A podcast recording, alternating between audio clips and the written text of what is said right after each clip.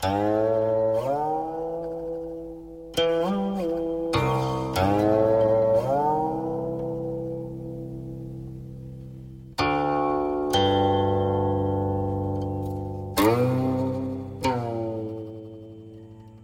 道长是中国最受尊敬的大师之一。在互相介绍之后，他送给我一卷他注解的老子的《道德经》。正是《道德经》把我们引到楼观台来的。在深入终南山的过程中，我们拜访过道长两次。下面是我摘录的两次采访的部分内容。现在任道长说话要谨慎的多了，不比他早先在中国道教协会的杂志《中国道教》一九八五年秋第十期第十二页到第十五页上发表的文章的时候了。因此，我对他的评论某些部分做了解释，作为对他的回答的补充。任道长看起来并不太老，因此当他说他六十岁了的时候，我吃了一惊。我问他出家多长时间了？任道长说：“我离开家的时候十九岁，出家四十多年了。当我刚开始告诉父母的时候，他们不同意，但最终还是接受了我的决定。”于是我便去龙门洞住下了。龙门洞在这里的西北方，我在那里待了三年，那是不容易的。但是如果你住在道观里，而不愿意先受几年苦，那么没人肯教你。我又问：文革期间你在这里吗？在，最近的三十年。我一直在这里。我又问：“那时候发生了什么事？”他说：“红卫兵来了，摧毁了道观，砸碎了塑像，烧毁了我们的书。他们还打出家人，他们使我们烦恼了十年。”根据任道长在中国道教上的报道，文革十年期间。陕西省几乎所有的道观都蒙受了极大的损失。从1982年起，陕西省的72座道观中的十座开始部分的修复。在这十座道观中，只有楼观台、华山和西安的八仙宫从政府那里得到了经济援助。以楼观台为例，这笔钱的数目。是十三万人民币，或者说两万五千美元。八仙宫是十五万元人民币，华山的数目没有报道。我问道：“情况是从什么时候开始改善的？”他回答说：“一九七九年十一届三中全会以后，从那时起。”情况开始慢慢的好转。在任道长的报道中，他说，在新宗教政策宣布后的十年间，左倾思潮继续阻碍着宗教的发展，尤其表现在接管宗教场所的问题上。他说，陕西省的问题在楼观台、重阳宫、华山和陕西北部的。白云山表现得尤为突出。任道长强调说：“将宗教场所置于宗教修行者的管理之下，符合每一个人的利益。不这样做，宗教团体就不可能达到政府所提出的自给自足的目标。”我又问：“道观给住在这里的道士和道姑们发钱吗？”以帮助他们支付个人开销。给，现在每个人每个月能得到大约二十元人民币。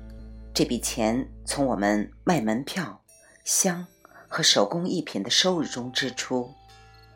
楼观台的道士们则一直把修行和劳动结合在一起。我们也种菜，比如卷心菜、土豆等。我们一年四季都穿同一套衣服，我们不需要多少钱，我们更愿意用自己所赚得的一点点钱去修复道观或买书。我又问：道观是怎么组织的？它的组织形式与佛教寺庙很相近，佛教有寺庙，道教则有道观。而且寺庙和道观里不同功能区的名称都不一样，管理机构也一样。每一种宗教都有一个组织，我们也有一个。我们有规章制度，但是修行要取决于个人。一九八七年，现在的中国道教协会草拟了道观管理规则，允许每座道观根据当地的具体情形。来进行组织，以及通过任何不与公众利益发生冲突的方式来养活自己。据说责任和收入都是根据民主的原则来分配的。目前道协所提出的口号是“让每一座道观自己养活自己”和“把道观建成一个家”。在任道长的报道中。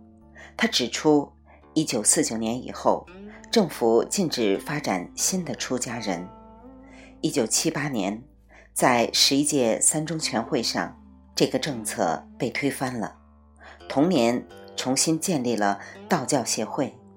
从那时起，全真派的二十三个主要中心和另外两百座小道观都加入了道协。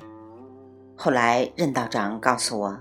目前，中国道士和道姑的数目大约有一万人，可是北京白云观里的中国道协官员却告诉我说，这个数目是将近三千人。中国道观的数量大约有五百座，可是其中大部分道观都太小了，没有资格加入道协。我问，在近几十年里。道教发生了哪些变化？他回答说：“很多个世纪以前，中国道教分裂成全真派和正一派。全真派是北方的主要宗派，正一派在南方更为盛行。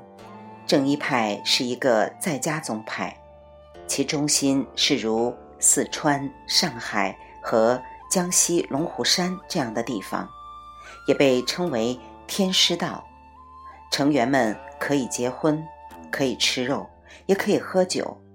他们住在家里，全真派则完全与俗世隔离开来。他的成员住在道观里。我们属于全真派。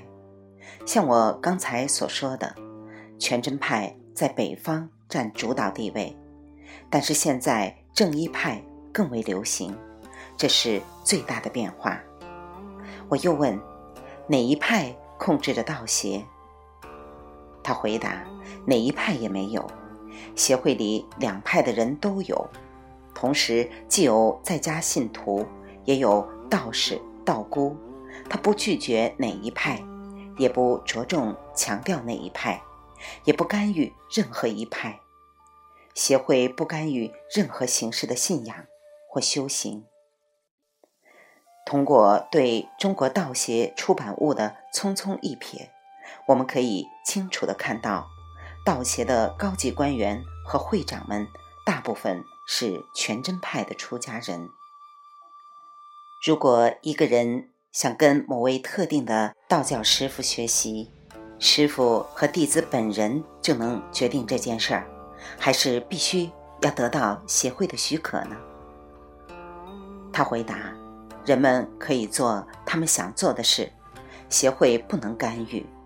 根据我们与之攀谈的其他道士的说法，地方道协决定弟子们可以在哪里学习，以及道士和道姑们可以住在哪些道观里。